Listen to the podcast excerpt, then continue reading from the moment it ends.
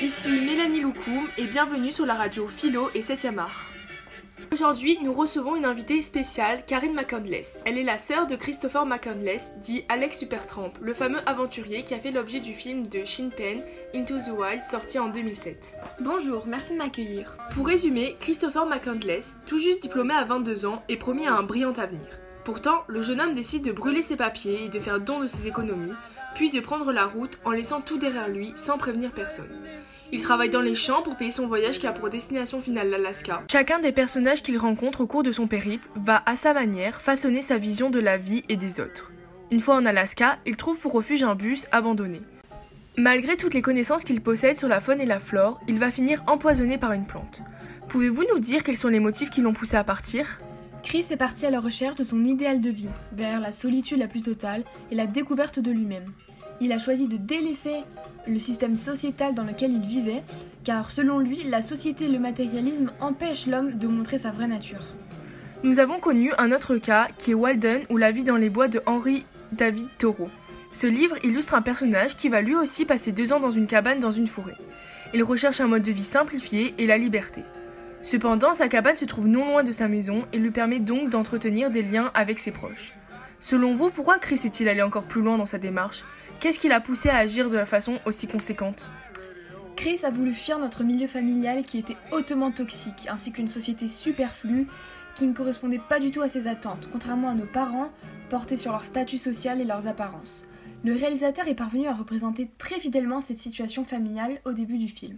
Avez-vous pensé que les choix de Chris ont été mis en avant par le réalisateur? Oui, le réalisateur fait un véritable éloge de la nature avec des plans idylliques, des scènes d'animaux sauvages libres et même des paysages épargnés de toute intervention humaine. C'est un cadre qui est très propice à l'épanouissement, qui peut donc bien appuyer ses choix.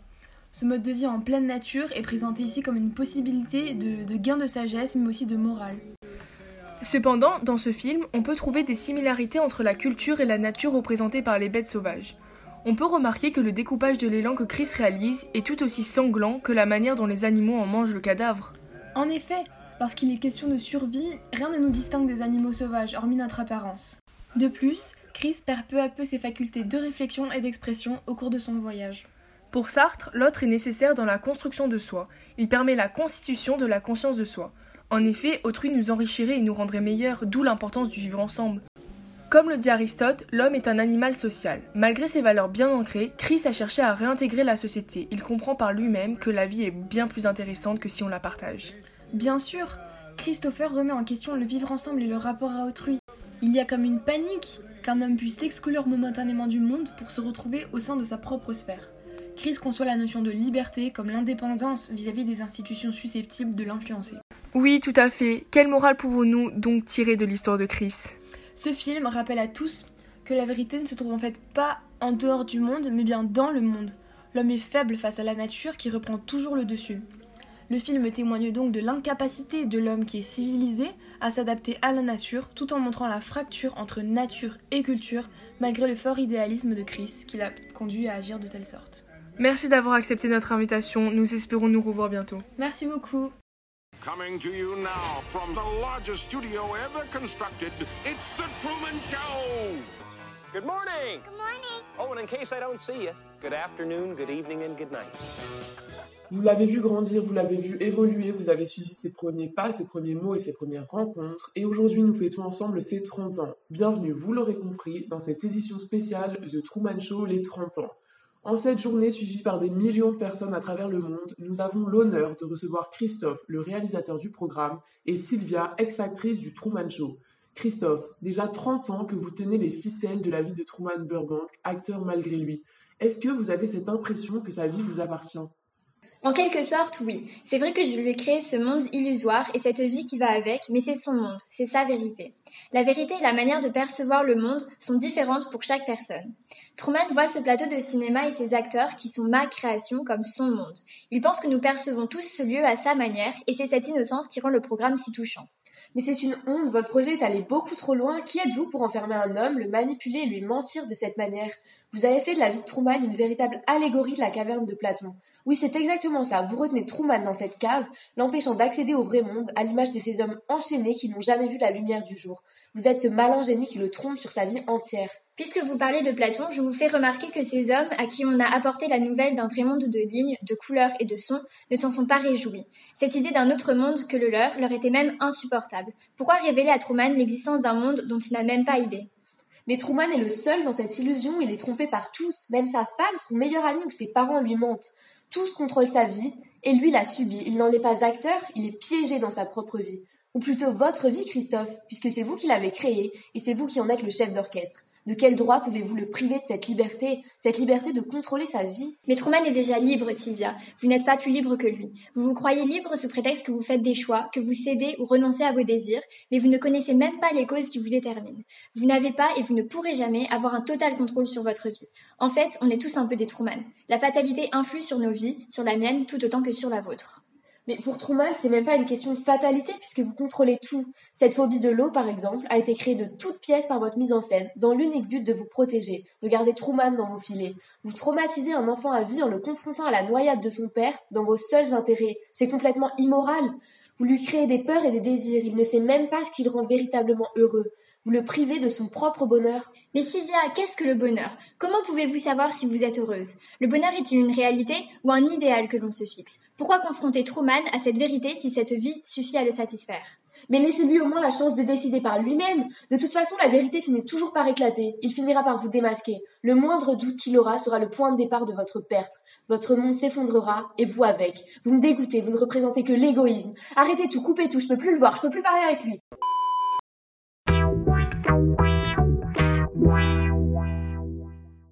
Bienvenue à tous sur l'émission Philosophie, votre émission de cinéma favorite.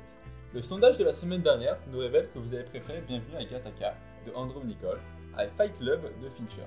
Nous parlons donc aujourd'hui de Bienvenue à Gattaca. Nous retrouvons bien sûr Gabi, notre experte en philosophie, et aujourd'hui Morgane de la chaîne YouTube Cinétube. Bonjour Morgane, que peux-tu nous dire de ce film? Bonjour Arthur. Ce film, réalisé en 1997, décrit une société futuriste, divisée en deux classes. L'une dominante, qui est génétiquement modifiée, et l'autre, inférieure, qui résulte de naissance naturelle. Gattaca est un centre d'études spatiales réservé à l'élite. Vincent rêve de l'espace, mais est né naturellement. Jérôme, un individu parfait, a eu la vie détruite par un accident. Chacun d'eux va permettre à l'autre d'obtenir ce qu'il souhaite en échangeant leurs identités tout en déjouant les tests ADN omniprésents à Gattaca. Ils vont me reconnaître. Ils ne vont pas te reconnaître. Je sais qu'ils vont me reconnaître. Moi, je ne te reconnais pas du tout. Jamais ils ne voudront admettre qu'un membre de leur élite ait pu tous les berner depuis si longtemps. Premièrement, le film nous interroge sur la morale et en particulier sur la modification génétique de l'homme. Celle-ci peut-elle être morale ou bien est-elle barbare? Que peux-tu nous en dire, Gabi? Rappelons que selon Pascal, la diversité des coutumes rend improbable l'existence de principes moraux universels. Toute morale est pour lui le fruit de la culture. La notion du bien et du mal est donc propre à chaque société. Les parents de Vincent font le choix de l'avoir naturellement, par conviction religieuse, mais choisissent de concevoir leur futur enfant selon la norme. Cette conception est poussée à son paroxysme. Ils peuvent choisir le génome de leur enfant, déterminant ainsi tout son avenir. Comme le leur dit leur médecin, cet enfant sera la meilleure version d'eux-mêmes. Les parents créent donc une projection parfaite d'eux-mêmes. Ils ont ainsi un contrôle total sur une future vie humaine, ce qui est amoral. Le film nous pose ensuite une question profonde, qui traite de notre liberté même. Sommes-nous déterminés à notre naissance, ou bien avons-nous une totale maîtrise de notre avenir? Le film nous montre que nous sommes déterminés à notre naissance. Ici, ce n'est pas par l'argent, mais par le patrimoine génétique. Ce film fait le parallèle avec le déterminisme de classe de notre propre société. La sélection de l'embryon n'est possible que pour les couples aisés. Et puisque l'avenir des nouveau-nés dépend de la situation de leurs parents, les pauvres engendrent des invalides et les riches des valides. Donc les enfants sont soumis au choix de leurs parents. Et d'après Spinoza, être libre, c'est se libérer de la volonté des autres. Ainsi, dans une certaine mesure, nous avons la main sur notre avenir. Vincent arrive tout de même à devenir astronaute, bien qu'il se naît de façon naturelle. Il est guidé par sa volonté. Au contraire, Jérôme, né avec un génotype parfait, n'a aucun rêve à accomplir. Il dit même que leur échange lui permet de vivre le rêve de Vincent par procuration. Ce film questionne finalement la notion de bonheur. Celui-ci rime-t-il avec perfection, ou bien peut-il être trouvé malgré la nature imparfaite de l'homme? Selon Kant, personne ne peut imposer sa conception du bonheur sous couvert de bonnes intentions. Cela reviendrait à nier la liberté de l'individu. Malgré toutes les précautions prises par les parents, ils ne peuvent finalement pas garantir le bonheur de leurs enfants. Jérôme a été créé parfait, mais n'a pas réussi à être heureux. alors que Vincent accède à son rêve. Le bonheur peut être vu comme une quête personnelle et n'engage donc pas la perfection de l'individu. Pour terminer, d'autres films récents nous interrogent sur notre société, comme The Truman Show de Peter Weir, qui oppose vérité et bonheur. Mais nous en reparlerons peut-être dans une prochaine émission. Merci à vous, n'oubliez pas de nous suivre sur les réseaux sociaux et à la semaine prochaine.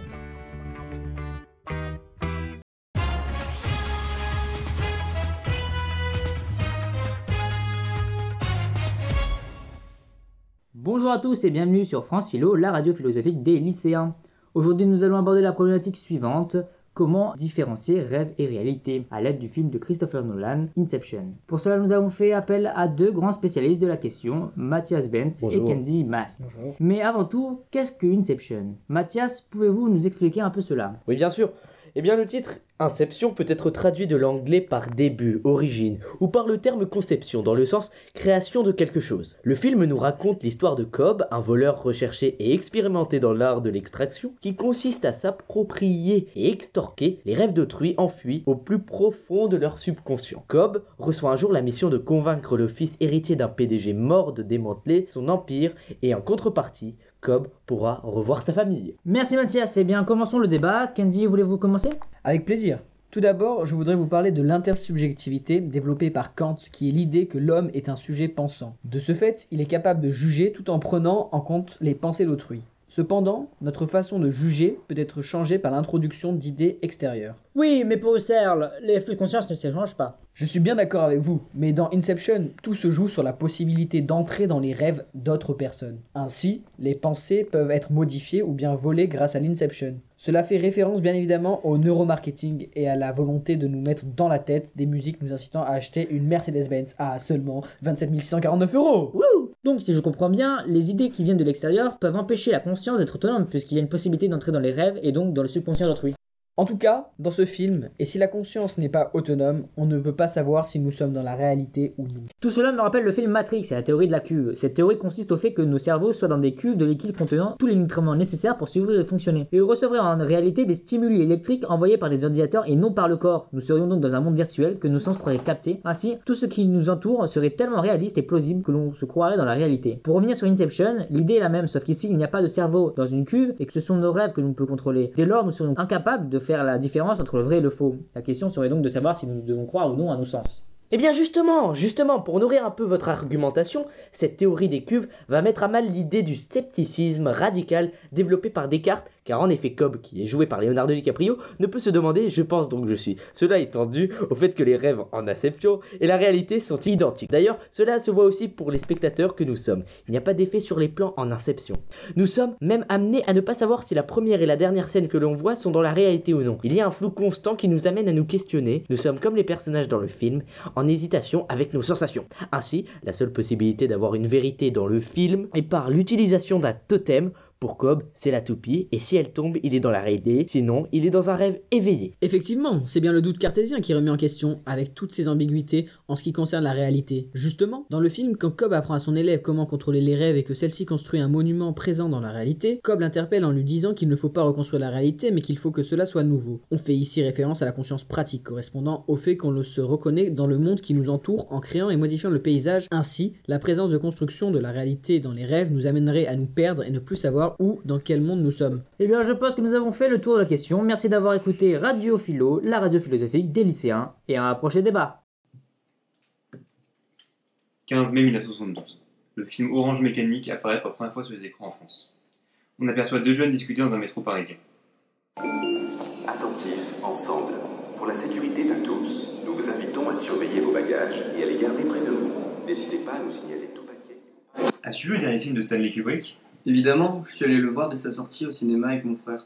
J'adore son travail. Cependant, en sortant, mon frère m'a dit qu'il avait été un peu choqué par certaines scènes tordues, comme l'épisode où la bande d'Alex tabasse un clochard et peu de temps après, Bayonne et viole un couple en toute impunité.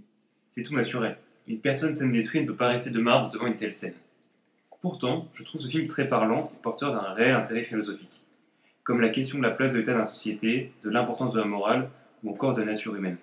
Donc si je te suis bien, Orange Mécanique serait une satire de la société moderne?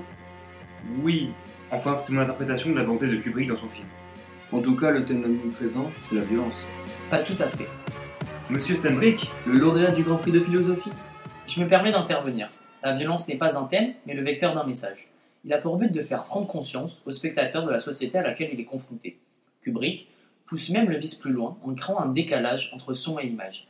Comme dans la scène que tu as évoquée à l'instant, où il dévoile le I'm singing in the rain de Chantons sous la pluie.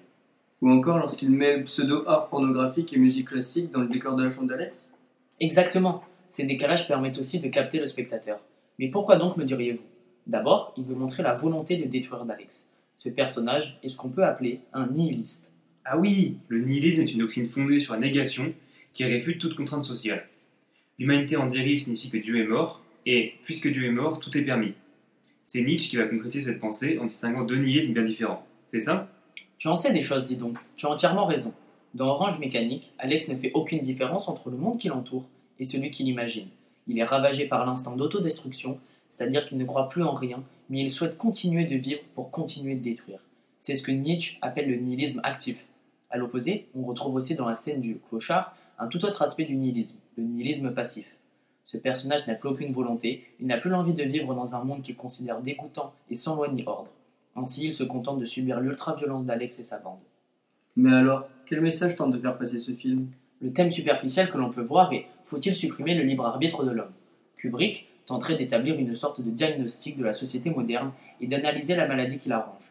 On retrouve la même démarche que Nietzsche, la société est malade, d'une culture qui n'est plus fondée sur un système de valeurs efficaces. D'où le surgissement de pulsions les plus primaires, Eros et Thanatos, décrites par Freud. Évidemment, la réponse est non. Pourtant, ce n'est pas un film moral. Effectivement, ce n'est pas un film moral. Par ailleurs, Kubrick joue avec l'identification du spectateur qui est d'abord désensibilisé par la violente scène d'exposition. On nous colle à Alex, puis arrive le traitement où ce personnage est traumatisé. Le bourreau qui dispensait jusque-là les images violentes est obligé d'en prendre conscience avec des émotions contradictoires. Et ça, c'est intéressant car il apparaît une double réflexibilité dans ce film. On nous invite à nous identifier, puis à remettre en question cette identification et notre statut de spectateur passif. D'accord, je comprends mieux maintenant. Mais alors pourquoi le titre Orange Mécanique? Le terme orange dans le Gollywalk, l'argot d'Orange Mécanique, signifie l'homme, donc l'homme mécanique, mais que signifie cette appellation? C'est là tout l'enjeu du film. N'est-on pas condamné à devenir des oranges mécaniques C'est-à-dire, comment lutter contre le devenir machine de l'homme? Kubrick apporte sa réponse par des moyens purement cinématographiques, en nous donnant à voir les nombreuses transformations que subit le corps d'Alex au cours de son aventure. Ce dernier se voit meurtri, sa volonté de néant transformée en néant de volonté le rendant inapte. La modernité et l'actualité d'Orange Mécanique résident, selon moi, dans cette conception d'un sujet vivant, dont la plasticité le distingue radicalement de la machine. Je vois, la problématique du film n'est pas aussi simpliste qu'elle pourrait paraître. C'est vrai. En tout cas, merci de nous avoir éclairés et donné matière à réfléchir. Ce fut un plaisir. Ah, c'est mon arrêt. Au revoir les garçons. Ruclans.